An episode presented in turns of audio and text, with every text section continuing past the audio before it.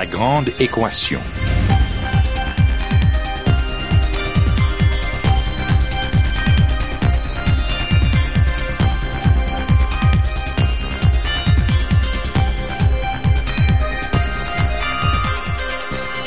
Ici Normand Mousseau, bienvenue à La Grande Équation, votre rendez-vous hebdomadaire avec la science. Cette semaine, des sociétés d'État. Pourquoi pas?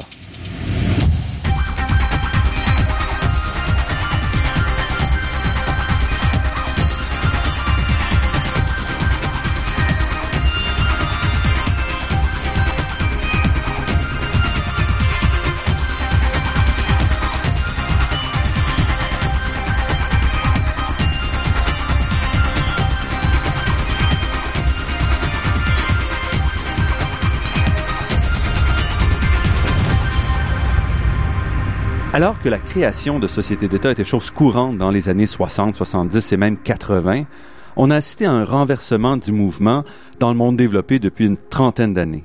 La création de nouvelles sociétés d'État s'est en bonne partie arrêtée dans le monde développé et plusieurs entreprises furent même privatisées pour des raisons budgétaires à courte vue, mais aussi et surtout dans une optique plus large de recentrer les responsabilités de l'État.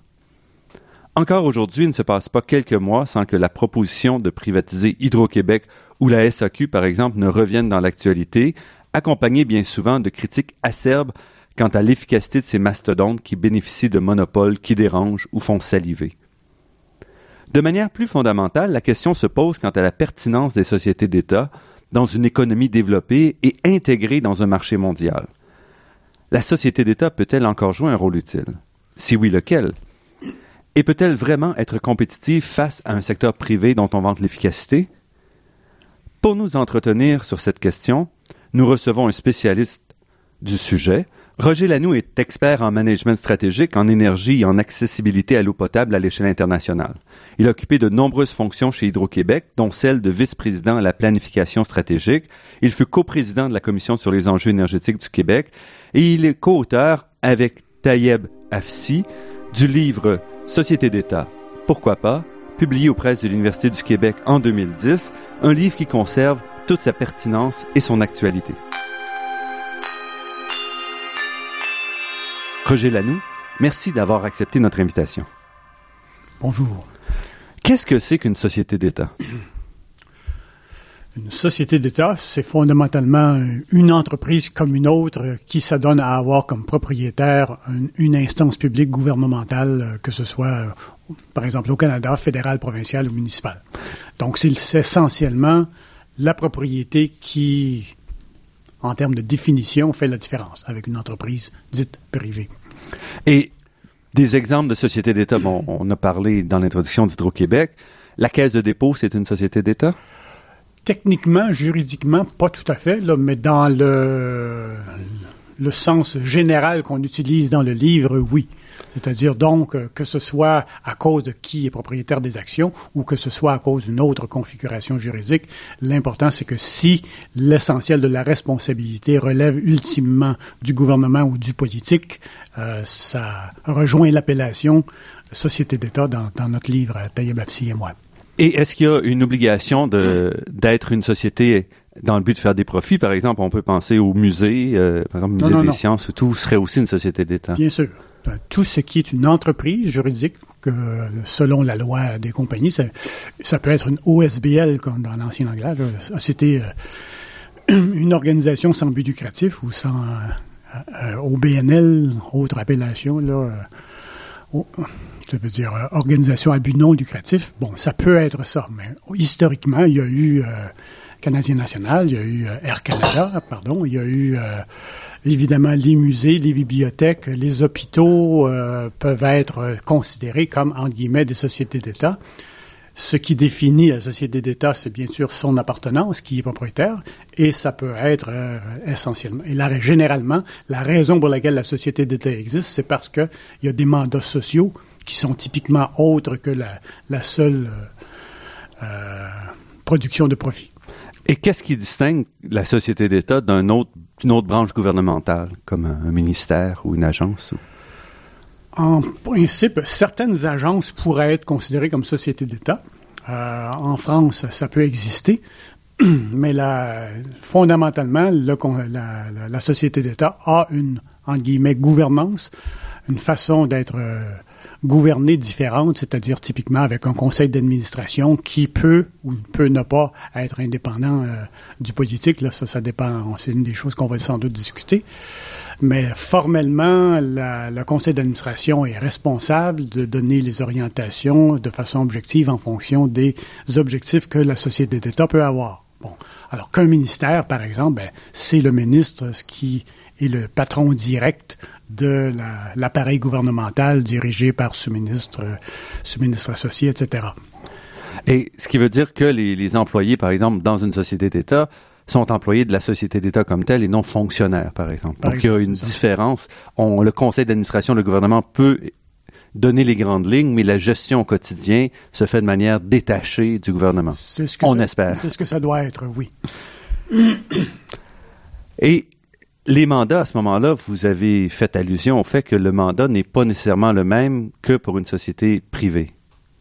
C'est ça. ce qui distingue la société d'État d'une société privée, c'est que euh, les objectifs ne sont pas les mêmes. Du côté privé, l'objectif prédominant, c'est typiquement maximisation du profit. Bon, euh, maximisation de la valeur euh, des actions et des dividendes, par exemple. Et que ce soit une société privée, donc sans être cotée en bourse, ou une société en bourse, c'est la même chose. Peu, peu, importe que ce soit coté en bourse, est-ce que l'entreprise privée m'appartient personnellement et donc je n'ai à rendre des comptes que via mes rapports d'impôts, etc. Là, ou encore je suis une société dite publique, une entreprise privée de type public, c'est-à-dire cotée en bourse, et là, euh, les analystes financiers vont suivre euh, ma performance à, tous les jours, toutes les semaines, tous les mois, etc. Puis formellement, il y a des rapports euh, obligatoires. Bon, ça c'est la société privée, de propriété privée. La société d'État, elle, a d'autres objectifs. Peut avoir un objectif de rentabilité, peut ne pas en avoir mais elle a clairement aussi des objectifs que qu'on a appelés dans le livre des, des, mandats sociaux, des objectifs sociaux. Alors, euh, ça peut être euh, rendre un service euh, accessible. Ça peut être. Donc, c'était comme le cas, par exemple, d'Hydro-Québec, de dire on veut s'assurer qu'à travers le Québec, les citoyens ont accès à l'électricité au même prix. Et ça. Dans le cas d'Hydro-Québec, quand ça s'est fait, la nationalisation ou enfin, l'effort de 1963, ça a été essentiellement de rendre les tarifs uniformes. C'était le premier mandat euh, de Hydro-Québec à l'échelle provinciale. Hydro-Québec existait déjà depuis 1944, qui avait eu un développement pour rendre accessible l'électricité, faciliter l'électrification dans la grande région de Montréal, mais ça s'était limité à ça avec mm -hmm. par la suite, ben, il y a eu, avec l'effort des années 60, comment euh, étendre des tarifs uniformes, que ce soit aux îles de la Madeleine ou à Montréal, que ce soit le même tarif, par exemple. Puis, il y a eu aussi la capacité de construction euh, hydroélectrique. Les entreprises privées québécoises étaient trop petites ou leur marché était trop petit relativement parlant pour entreprises entreprendre de grands ouvrages tels Manicoutarde, etc. Donc, euh, il y a eu un mandat au niveau électricité. Mais c'est la même chose. Pour Post Canada, par exemple, ou... Euh... Post Canada, c'est la même chose. Une, rendre un service à l'ensemble d'une population sur un territoire. Ça peut être une bibliothèque municipale, un service de transport en commun comme la STM euh, pour Montréal ou la RATP à Paris. Euh, bon, il y a des aéroports, euh, tout ça peut être géré en tant que société d'État, donc typiquement avec une gouvernance différente que le politicien intervient directement dans tout et euh, avec une gestion présumément assez indépendante pour pouvoir rendre des comptes euh, aux propriétaires qui se donnent à être euh, une instance gouvernementale.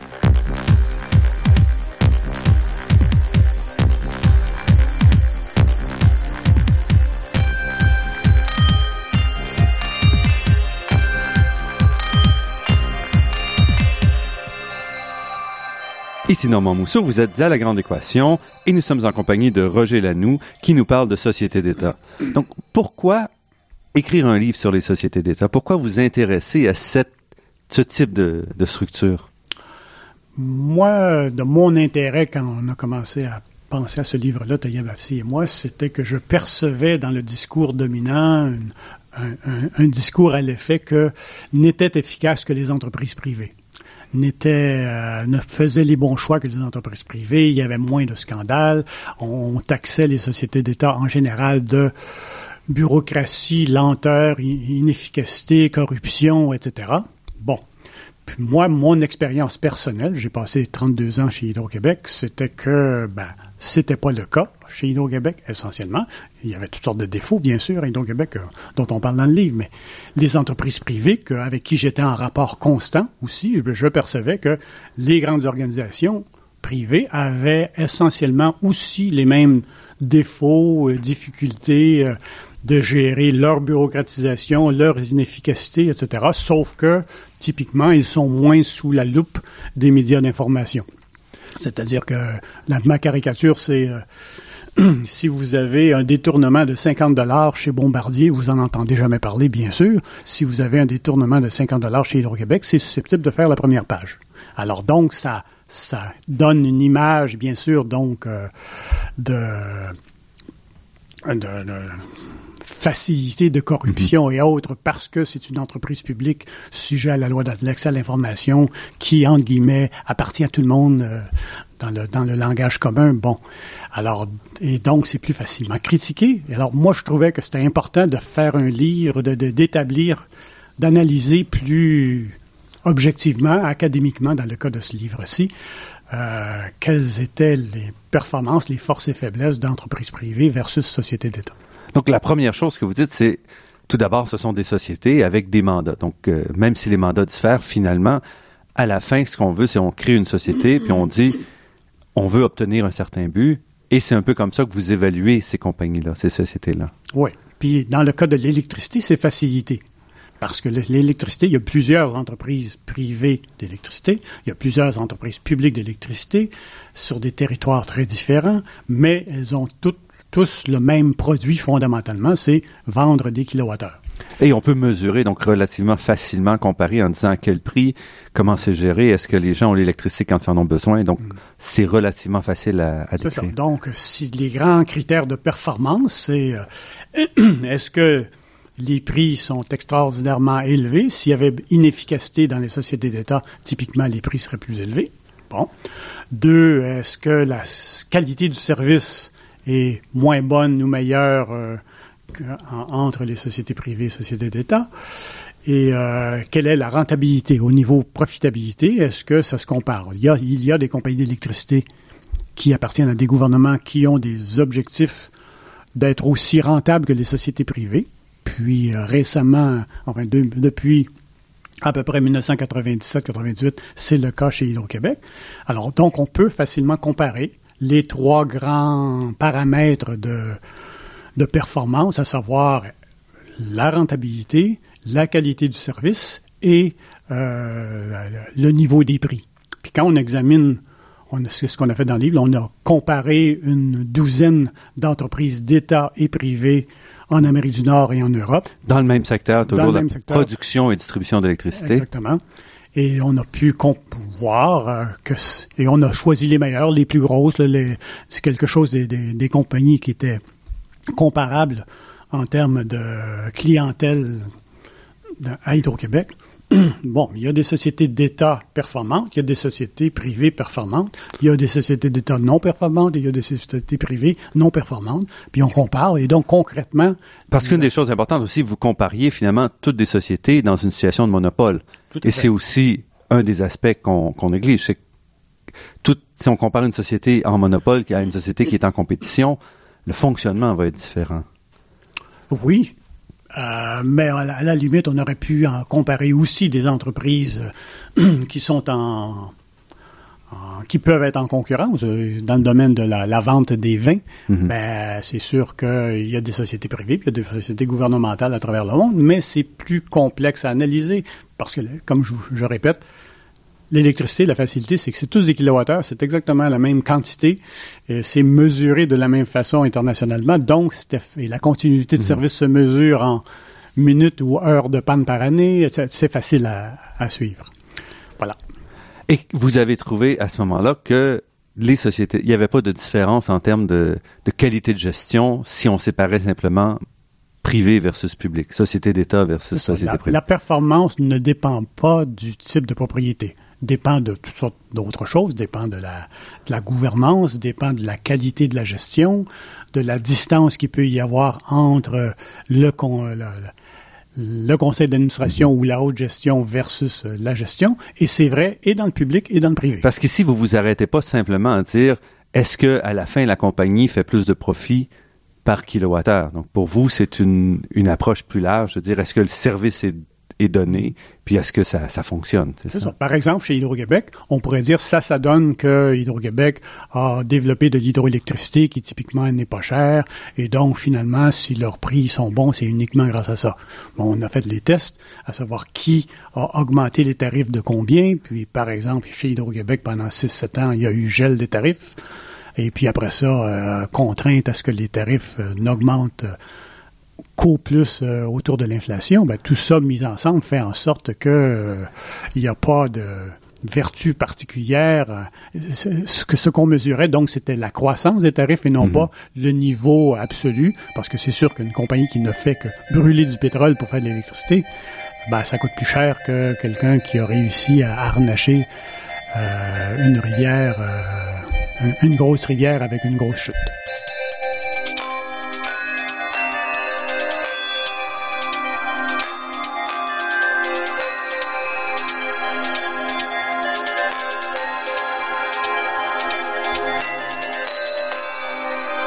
Ici Normand Mousseau, vous êtes à La Grande Équation sur les ondes de Radio VM et nous parlons de société d'État avec Roger Lanoux.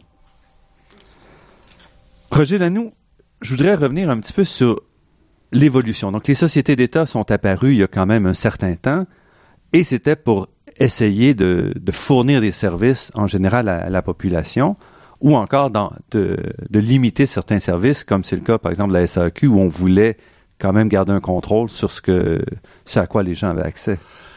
Disons que c'est oui, c'est vrai. Ici, c'est plutôt ça. Mhm. Mais c'est aussi parfois pour inventer, là, de créer quelque chose.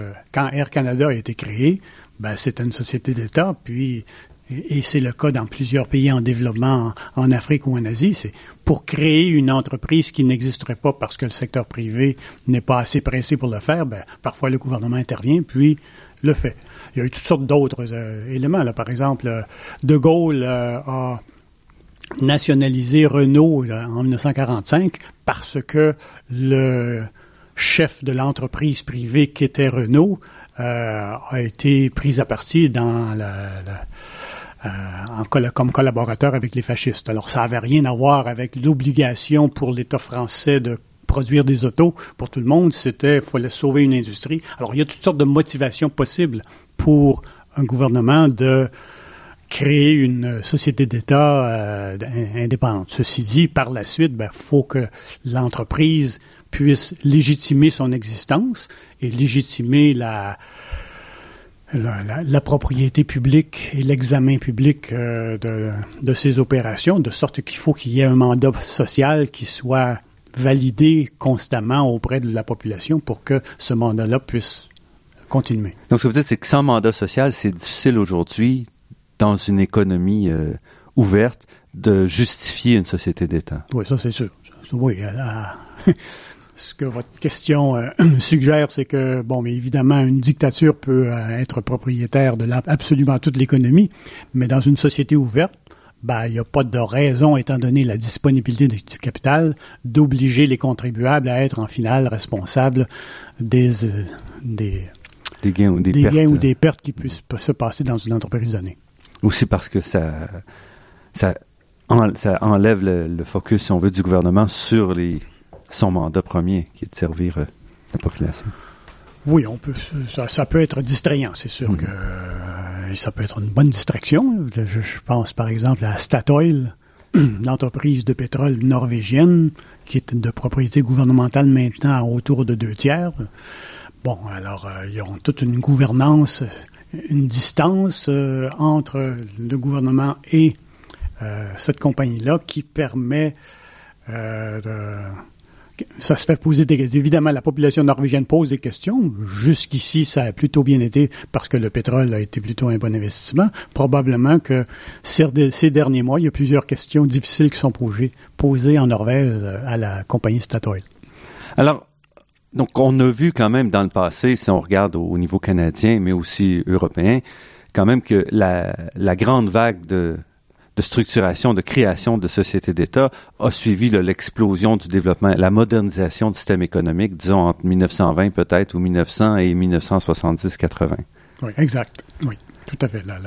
Et euh, ça a été surtout européen, puis dans les colonies des, euh, des colonies européennes, donc euh, en Afrique, en Asie, il y a eu plusieurs sociétés d'État qui organiser les choses de façon à ce que euh, l'activité économique existe, bien sûr, puis dans, dans, certains cas, c'était aussi pour faciliter le fait que les entreprises privées de la du pays euh, colonisateur euh, puissent les entreprises privées du pays colonisateur aient des puissent avoir du commerce qui soit facilité.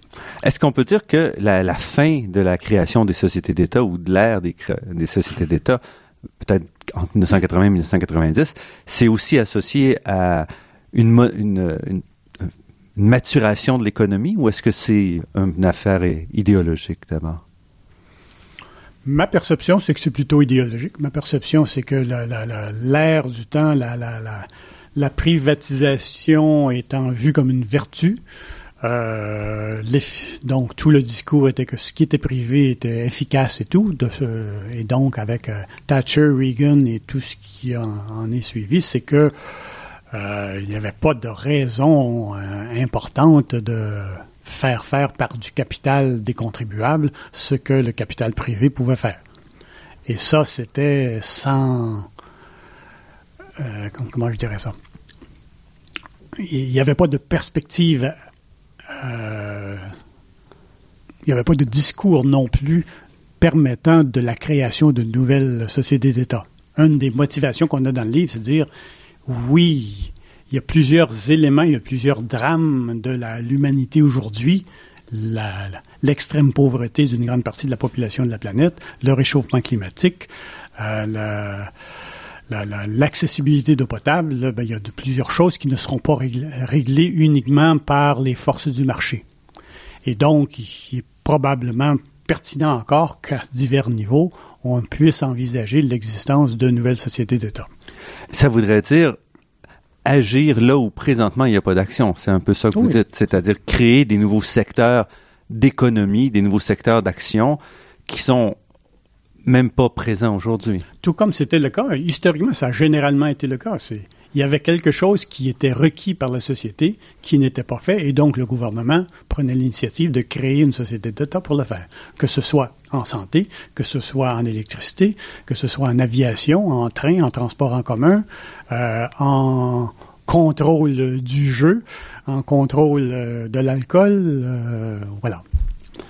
C'est pour ça que, d'une certaine façon, même dans une société plus moderne, vous voyez quand même des directions où on peut créer. Est-ce qu'il faut repenser la société d'État aussi, ou est-ce que les modèles actuels sont les modèles euh, qu'il faut qu'il faut maintenir? Internationalement, il y a beaucoup de modèles qui existent. J'ai cité Statoil, par exemple, où le, modèle, c'est qu'il y a une assemblée générale qui représente l'ensemble des actionnaires, qui ça doit être majorité gouvernementale, qui élit euh, un groupe corporatif qui, lui, élit le conseil d'administration, qui, lui, choisit le PDG.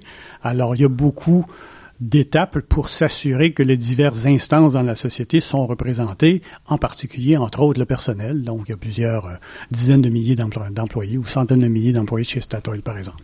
Alors, à, l'inverse, on a Hydro-Québec qui est un autre extrême, où là, le PDG est nommé directement par le Conseil des ministres du gouvernement du Québec.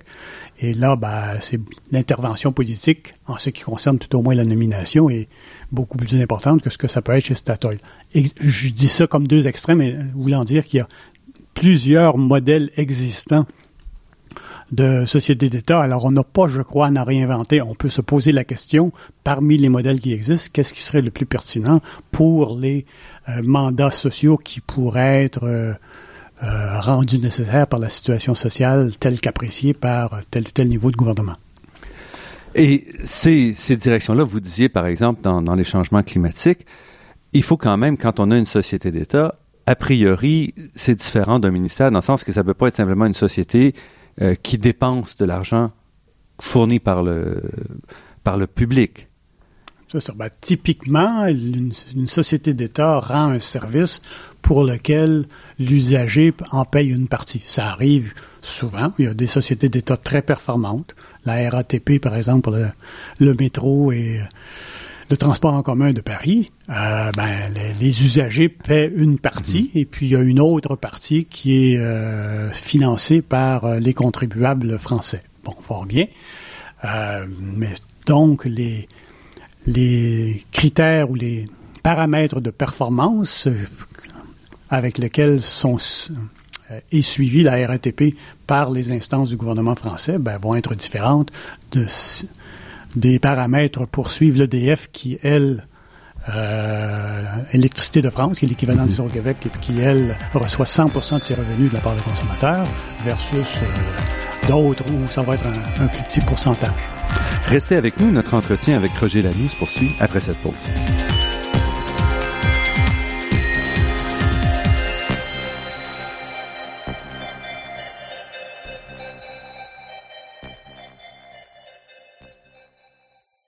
Ici Normand Mousseau, vous êtes à La Grande Équation et nous sommes en compagnie de Roger Lanoux, euh, ancien vice-président à la planification stratégique chez Hydro-Québec, expert en management stratégique, en énergie, en accessibilité à l'eau potable, qui nous parle de société d'État.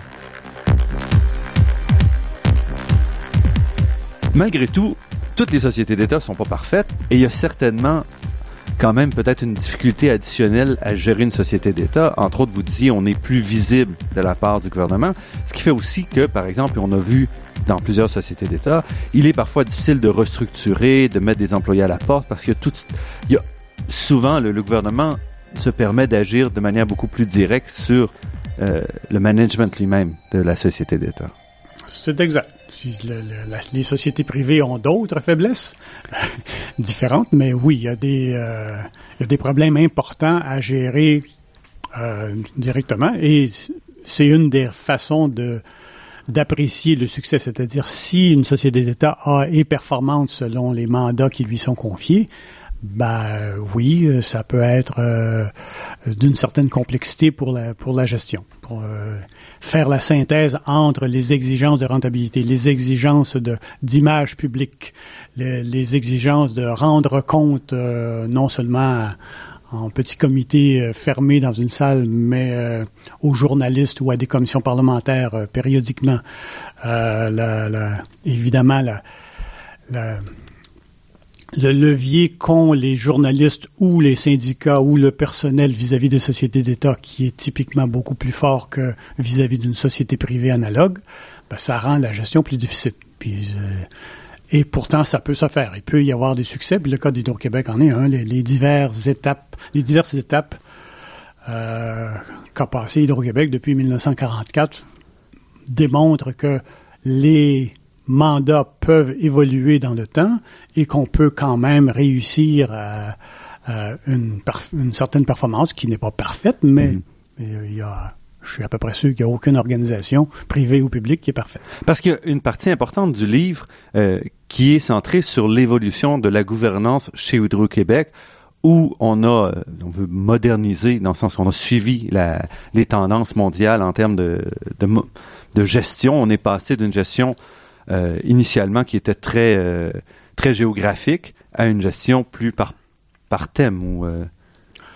ben, moi je dirais ce qui a surtout caractérisé l'évolution des mandats chez Hydro-Québec, c'est la nature a évolué, la nature des mandats a évolué avec le temps. Au début, ça a été on a besoin d'électrification rurale, de développement d'industrie, l'équité des tarifs dans Montréal, la francisation. Donc ça, on parle dans les années... Là, on parle de 44 à 78 à peu près.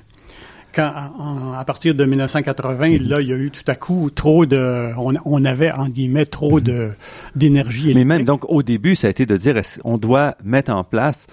Euh, euh, le, un des mandats d'Hydro-Québec, c'était aussi de mettre en place euh, le savoir-faire au Québec pour construire des, des travaux d'une ampleur presque jamais vue. Euh, dans les années 60. Mais là, on, oui, il y a eu la partie construction, puis on, est, on a abouti avec l'abbé James. Mhm. L'abbé James qui était, euh, enfin, certains auditeurs peuvent peut-être se rappeler que dans les années 60-70, l'augmentation de la demande d'électricité au Québec était en moyenne de 7 et 3 quarts par année, puis plusieurs euh, achetés Hydro-Québec disaient que c'était comme ça pour l'éternité, donc il fallait construire et construire. On a donc fait la James, puis à, au 77-78 à peu près, pouf, la, la demande, cette croissance-là a cassé et ça s'est ralenti beaucoup. Puis euh, depuis 1985, euh, bon, on est en moyenne, mis à part certains investissements massifs en, en, aluminerie, on est plutôt comme les autres sociétés occidentales à une croissance de 1, entre 1 et 2% par année. Bon. Donc, on a eu la mise en service de tous les groupes de la B. James de 79 à 84, puis là, on avait des surplus. On avait, qu'est-ce qu'on fait avec ça? Puis donc, ça a été une autre phase qui était la, la mise en marché des surplus d'énergie. Il a fallu... Et ça, ça impliquait un changement de, de façon de gérer Hydro-Québec? Ça a été, il y a eu un changement de loi à ce moment-là. Euh, les, les, constructions semblaient trop importantes. Il fallait faire resserrer, il fallait intégrer, faire en sorte que les, les, les, les, gens qui distribuaient l'énergie et vendaient l'électricité euh, parlent plus et mieux avec les gens qui construisaient, qui a une, une intégration donc de tous les plans, ce qui jusque-là n'avait pas été nécessaire. Donc la partie construction, son but c'était de construire de et construire, puis elle, elle devait construire tout ce qu'elle pouvait parce que de toute façon, ça serait probablement jamais suffisant ou peut-être ce serait un ou deux ans trop vite, mais c'était pas mhm. grave. Et on se rend pas compte qu'au début des années 80, Hydro-Québec s'est retrouvé avec des surplus hallucinant. Oui, c'est très, très important. Et c'est ce qui a fait qu'il y a eu des programmes de vente de feu, qu'on a, par exemple, les chaudières industrielles. Il y a eu l'invention du bi-énergie, qui était sans doute quelque chose au niveau marché intelligent, mais qui a été poussé par ça. Il y a eu la construction des interconnexions pour pouvoir exporter aux États-Unis. Qui et à ce moment-là, ben, il n'y avait pas le marché de l'électricité euh, qui existait. Et il y, a, les premières demandes de rendement de la part euh, du gouvernement aussi à ce moment-là. Ça commence, oui, c'est-à-dire la, la, loi faisait en sorte qu'on demandait qu'il y ait désormais des dividendes. En pratique, il n'y en a pas eu beaucoup de payés durant les années 80 parce qu'il était tellement à perte, euh, les, sur, les ventes des surplus étaient tellement des prix bas qu'il n'y avait pas de dégagement de dividendes importants. Puis, euh, finalement, ben, sauf que dans les années, à la fin des années 80, on est abouti avec des relations industrielles tendues. Puis là, le, changement de cap, c'était, ben, faudrait changer quelque chose, d'autant plus qu'on a eu deux, trois pannes générales mm-hmm. en 87-88. On a dit, oups. Euh, Donc, il y avait les relations de travail à l'intérieur, il y avait la, qualité du service à la clientèle qui était pas mal. Qui devenait important et qui était difficile d'imaginer que ça pourrait continuer sur la même lancée de de ne plus engager personne parce que euh, étant donné les surplus, étant donné les demandes de dividendes, ben il y avait eu une assez grosse rationalisation des effectifs. Bon, donc là il y a eu de 87 à 95 à peu près la qualité totale, l'accent sur qualité du service électrique, qualité du service. Et ça, c'était des, des modèles importés du secteur privé. Oui, effectivement, les, les plus performants dans ces domaines-là étaient à ce moment-là les entreprises d'électricité japonaises, puis aux États-Unis, il y avait Florida Power and Light, effectivement, qui qui étaient des compagnies privées qui avaient intégré les concepts de qualité totale qui étaient les mêmes que ceux qui avaient été, par exemple, implantés chez Toyota. Puis euh, là, on a intégré ça chez Hydro-Québec de façon à ce que le, on desserve d'abord le client et qu'on fasse les choses en fonction que ça serve au, client, alors que précédemment, c'était, c'était en sourdine, disons. Bon. Puis là, on est arrivé à la fin de cette période-là, vers 95, où on s'est dit, oui, mais pourquoi pas euh, en faire quelque chose aussi qui soit performant au niveau rentabilité? Parce que vu que les exigences n'étaient pas importantes en termes de rentabilité, euh, Donc la qualité totale, on ciblait le, client, mais il n'y avait pas de pression de la part du gouvernement pour dire on veut augmenter les. C'est ça, la, nature des des échanges qu'il pouvait y avoir avec le gouvernement faisait en sorte que euh, il n'y avait pas d'exigence absolue de, la part du ministère des Finances qui formellement, formellement c'est, c'est lui l'actionnaire vis-à-vis qui représente hmm. euh, la population québécoise vis-à-vis du Québec. Puis là, ben, et Lucien Bouchard à l'époque a été cherché André Caillé pour, euh, avec le mandat de dire, bon, ben, faut faire d'Hydro-Québec quelque chose qui soit rentable autant qu'une société privée. Alors, donc, le mandat a été différent. La reprise idéalement du développement hydroélectrique, ce qui n'est pas vraiment fait durant la période d'André Caillé. Mais voilà.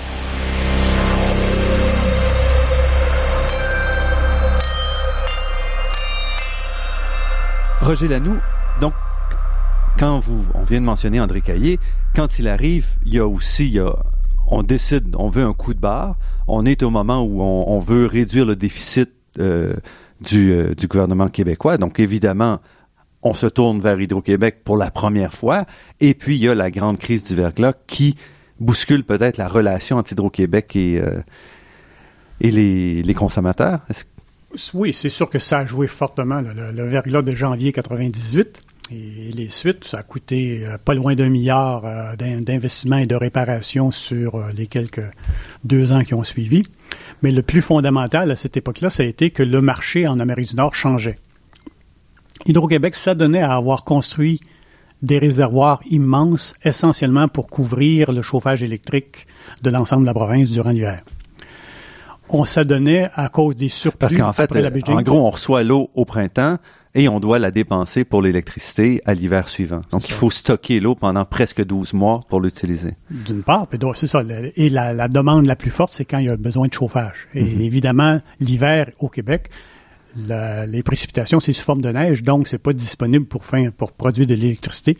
Au printemps, évidemment, cette neige-là fond, et puis en, en automne, il le repleut, mais euh, il faut que ça ait été stocké. Et alors que le 24 juin, quand il fait pas encore vraiment chaud, euh, il y a presque pas et que tout est fermé, ben il y a pas en termes d'industrie et commerce, ben il y a vraiment pas de demande. Alors c'est radicalement différent le 20, 24 juin et le 24 janvier. 24 janvier, voilà. Bon, donc on s'adonne à avoir des gros réservoirs qui sont essentiellement utiles pour les Québécois. On s'adonne à avoir des, des interconnexions avec les Américains et un peu avec l'Ontario, qui ont été construits dans le cas où, dans le temps où on avait des surplus, puis c'était essentiellement pour écouler des surplus, puis à assurer bien sûr la stabilité des réseaux, faire des échanges si l'un ou l'autre réseau avait des problèmes. Mais là arrive l'ouverture des marchés par les Américains, l'idée que, surtout en Nouvelle-Angleterre, les prix étaient trop chers pour les clients de Nouvelle-Angleterre. Alors donc, est-ce qu'il n'y a pas moyen d'ouvrir le marché et de faire en sorte que euh, comme le gaz naturel, ben, les distributeurs puissent acheter leur production de où ça leur tente. Et ça, c'est l'époque des Enron aussi. Donc, à travers les États-Unis, on dit on va essentiellement laisser l'électricité être échangée par qui veut. Donc, quelqu'un en Californie veut acheter l'électricité en, en Nouvelle-Angleterre, il peut, et on va avoir un peu le... Théoriquement, là, les, les, réseaux de transport sont pas capables de faire ça, mais l'idée principale, c'était ça. Donc, en pratique, en ce qui nous concernait, les prix les plus chers à, euh, aux États-Unis, c'était Boston, New York.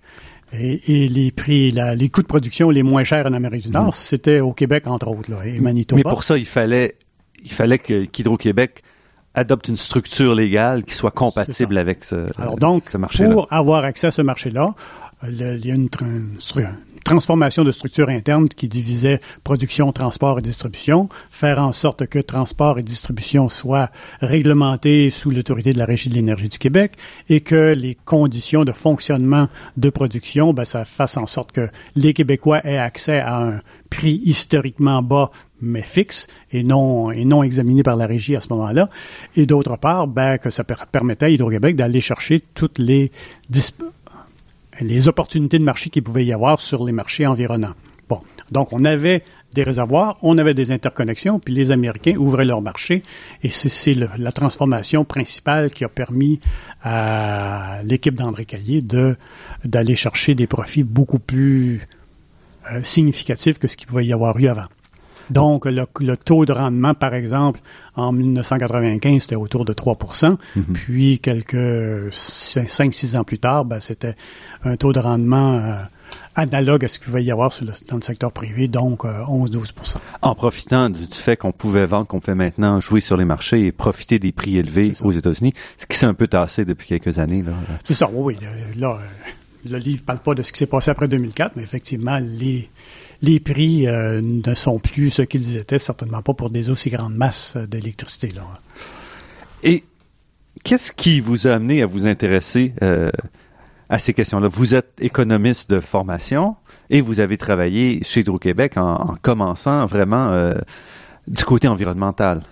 Oui, c'est ça. Moi, économiste de formation, puis je posais des questions euh, bizarres comme euh, oui, mais là, on planifie la baie James en 1972. Qu'est-ce qu'on va faire avec les autochtones que qu'on va peut-être noyer? Ce qui n'était pas une question orthodoxe de la part d'un économiste.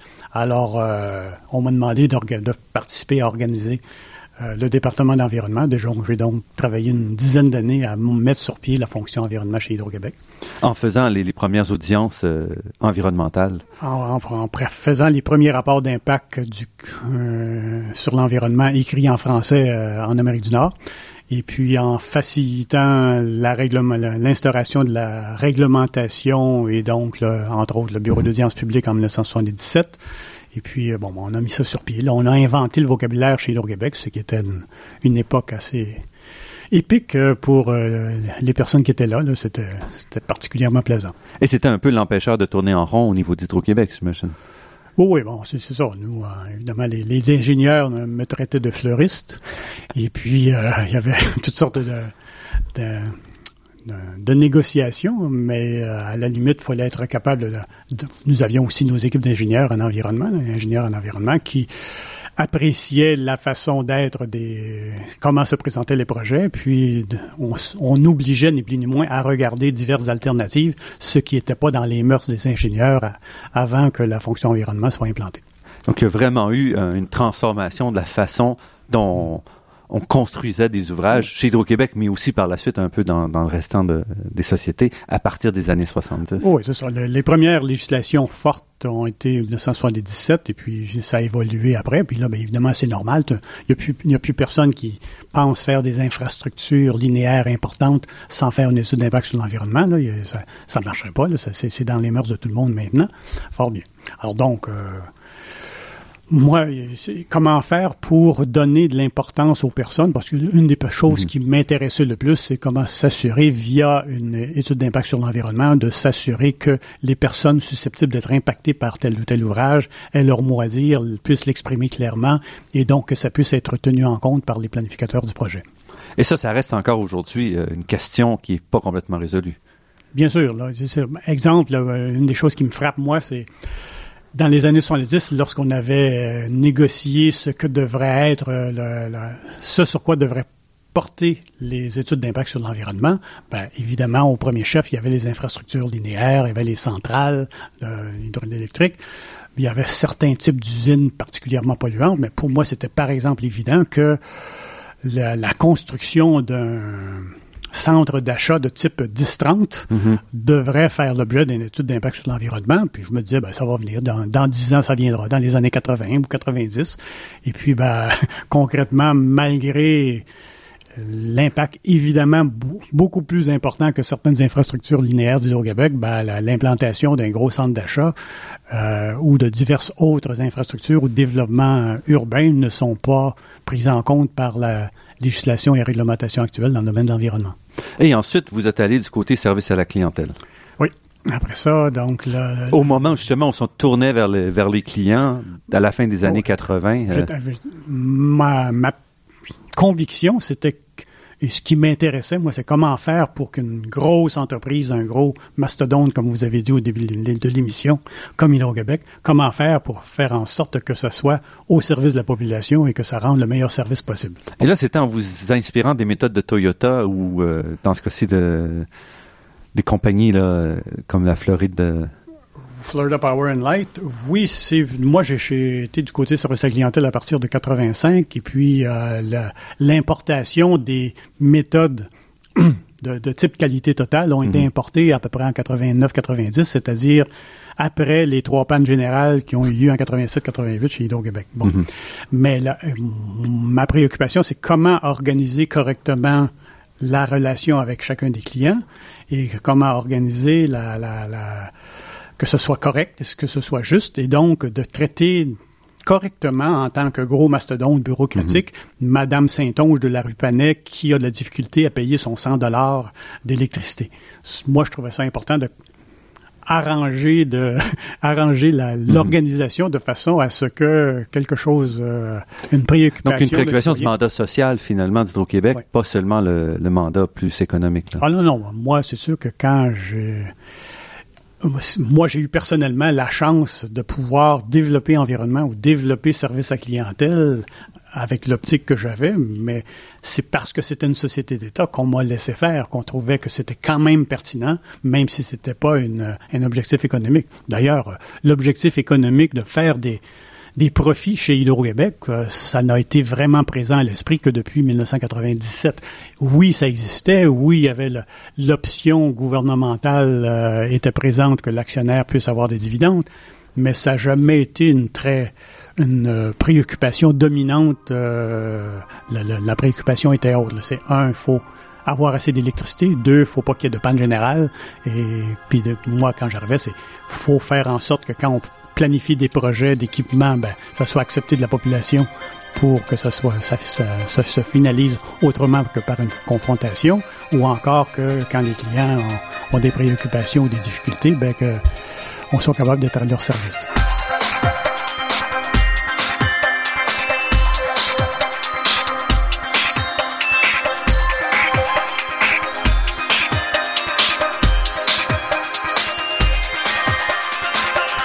Ici Normand Mousseau, vous êtes à La Grande Équation sur les ondes de Radio-VM et nous sommes en compagnie de Roger Lanoux. Roger Lanoux, votre dernier poste à Hydro-Québec, c'était vice-président à la planification stratégique. Est-ce que c'est un poste dans une société d'État qui est différent de ce qu'on aurait dans une société euh, privée? Ben, moi, j'étais vice-président recherche et planification stratégique, donc j'étais responsable de l'IREC, le centre de recherche, euh, du capital de risque technologique et du plan stratégique qu'on qu'on devait faire à tous les deux ans euh, sur un, une perspective d'au moins cinq ans. Et dans une société privée, enfin, les, Français ont un mot drôle là-dessus sur la, planification stratégique, c'est que si c'est stratégique, euh, ça devrait pas être connu. On devrait faire ça en quatre murs parce que si tout le monde connaît la stratégie, ce n'est plus une stratégie. Et nous, chez Hydro-Québec, ben, la, le mandat qu'on avait du gouvernement du Québec, c'était de déposer le plan stratégique publiquement pour analyse en commission parlementaire, examiné par les journalistes, examiné par les syndicats et tout et tout. Donc, il euh, fallait à la fois exposer les orientations principales, mais euh, dans un contexte où s'il y avait quelque chose qui était commercialement très, très sensible, comme une négociation avec euh, un, un, distributeur important aux États-Unis, ben, que ce ne soit pas euh, nécessairement accessible publiquement pendant que c'était en train de se négocier. Mm -hmm. Donc, c'est la difficulté supplémentaire, c'est plus ou moins deux plans stratégiques, si je comprends bien. Ben, il y en, a, non, non, je pense qu'il y en avait seulement un, mm -hmm. mais il y a certaines... Dans les tactiques, elles pouvaient être... Euh, le, le, mm -hmm. the devil is in the details, comme on dit, là, savoir euh, de, ouais. donc le détail du, de la négociation de mm -hmm. tel contrat, lui euh, pouvait ne pas faire l'objet de. On peut pas bouger une grosse entreprise comme Hydro-Québec en termes de construction d'infrastructures aussi rapidement que d'autres entreprises euh, ou sociétés d'État, ou encore sociétés privées, bien sûr. Donc, vous avez quitté il y a un peu plus de dix ans la vice-présidence. Comment est-ce qu'Hydro-Québec se positionne aujourd'hui en termes de, société d'État? Est-ce qu'elle a encore un rôle à jouer comme société d'État? Oh, là, c'est. j'ai, euh, fait, j'ai fait bien attention dans le livre de ne pas parler de ce qui se passait après 2004.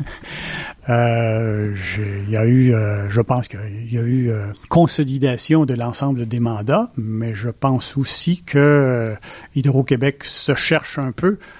C'est sûr que la la construction d'ouvrages hydroélectriques importants ne peut se faire vraiment que par une société d'État euh, au Québec. Là, on, mm -hmm. on, aurait de la difficulté, je crois, à avoir un bassin à être développé au niveau hydroélectrique par une société privée dont les profits iraient euh, euh, dans les diverses bourses de la planète. Bon. Mais ceci dit, la, la priorité n'est pas là. Au contraire, on a plutôt des surplus. Et puis, le, le mandat principal, original que Hydro-Québec a met de l'avant récemment, c'est plutôt l'électrification des transports, ce qui est très bien, mais qui est probablement petit par relativement aux capacités financières énormes qu'ont la Société d'État Hydro-Québec. Donc, si je revenais sur votre titre, donc Société d'État, pourquoi pas? On peut aussi dire pourquoi. Aujourd'hui, si on prend une société d'État qui existe, qu'est-ce qu'on doit regarder si on dit est-ce qu'on doit ou non la privatiser? Parce que cette question-là, elle est, elle est valable. On peut se poser la question est-ce qu'une société doit rester une société d'État ou non? Et il y a, on peut le regarder d'un point de vue strictement financier. Et du point de vue strictement financier, ben, regarde, la privatisation d'Hydro-Québec, ben, il y a, en termes de liquidité immédiate, il y aurait peut-être des avantages, mais en termes de performance financière, en termes de ce que ça donne aux Québécois en tant que propriétaires mmh. ou en tant que payeur de tarifs, Mhm. euh, c'est pas sûr du tout que ça soit que ça serait intéressant. Mais le plus important, c'est aussi les autres mandats, les mandats sociaux. Est-ce, de quelle façon seraient-ils traités? Ou seraient-ils traités si c'était privatisé? Bon. Puis dans le cas d'Hydro-Québec, ben, comme je dis, il reste le mandat de, du- de développement hydroélectrique, ce qui n'est pas la, moi, je Mhm. crois, la priorité actuellement. Il y a la question des tarifs, l'uniformité des tarifs. Est-ce qu'une société privée garderait des tarifs euh, avantageux pour le résidentiel, avantageux pour euh, certaines industries, avantageux pour les îles de la Madeleine, malgré les différentiels de coûts ou malgré les pressions de marché? C'est pas sûr. Et puis, il y a euh, les, les autres éléments de, de développement, l'aide au développement d'industrie. Ben, on peut le rechercher dans le moment, comme je vous dis, a l'électrification des transports. Il pourrait y avoir d'autres mandats. Là, de- Mhm. Est-ce que une des choses que je- j'examine un peu là, c'est la de ce temps-ci, c'est le est-ce qu'on devrait créer le vecteur hydrogène dans le modèle dans le dans le dans le modèle énergétique euh, occidental? Est-ce que de l'hydrogène produite à partir de l'hydroélectricité verte, ça serait quelque chose d'intéressant Ben, ça pourrait être quelque chose qui pourrait intéresser euh, Hydro-Québec. Mhm. Hydro-Québec, il y a aussi le, évidemment le mandat de euh, commercialiser, entre guillemets, les compétences des Québécois dans le domaine électrique à l'international. Je comprends que la nouvelle direction d'Hydro-Québec euh, entend euh, en, en refaire une priorité qui a été plutôt laissée de côté dans les derniers dix ans. Roger Lanoux, on comprend bien donc que la société d'État, premièrement, le modèle est pas mort. On devrait quand même se poser des questions aujourd'hui quand il y a des problèmes à régler, des mandats à satisfaire. Ben, la question se pose et l'argent des épargnants n'a pas de vertu particulière relativement à l'argent des contribuables. Quant à moi, un dollar, c'est un dollar, qui, qui vienne du public ou qui vienne du, du privé. Et c'est clair que quand c'est de l'argent des contribuables, ben, il peut y avoir intervention de la société démocratique plus directement que, euh, que dans une société privée. euh, Comme une des images, là encore, qui, me faisait euh, sourire de la part, quand on discutait avec André Caillé, c'était, bon ben, si Bombardier a une difficulté, on se dépêche de ne pas en parler parce que ça aurait de l'impact sur la valeur des actions et donc les- il y a beaucoup de petits actionnaires de Bombardier, donc faut pas parler de ça.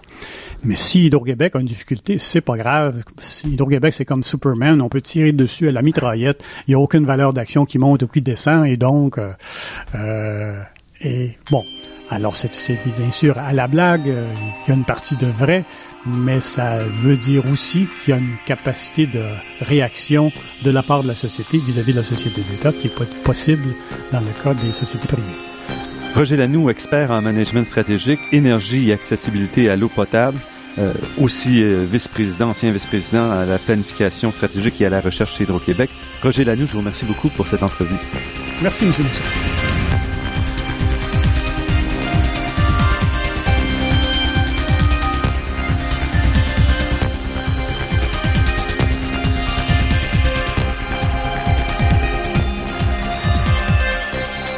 Je note euh, pour terminer que Roger Lanoux est co-auteur avec Taïb Afsi du livre Société d'État, pourquoi pas, qui nous donne vraiment un beau portrait de comment évaluer une société d'État et dans quel cas est-ce que ça peut être intéressant. Je remercie Daniel Fortin à la technique et pour la création des thèmes musicaux entendus à l'émission, Marc-André Miron, c'est Internet, et Ginette Beaulieu, productrice déléguée. Je remercie également le Fonds de recherche du Québec, la Fondation familiale Trottier et l'Université de Montréal pour leur contribution à la production de cette émission. Vous pourrez réentendre cette émission et toutes les autres en vous rendant sur le site Internet de La Grande Équation. L'émission est également disponible sur la page Université de Montréal de iTunes U. Ici Normand Mousseau. Au nom de toute l'équipe, je vous dis à la semaine prochaine et d'ici là, restez à l'écoute de Radio VM pour découvrir votre monde sous toutes ses facettes.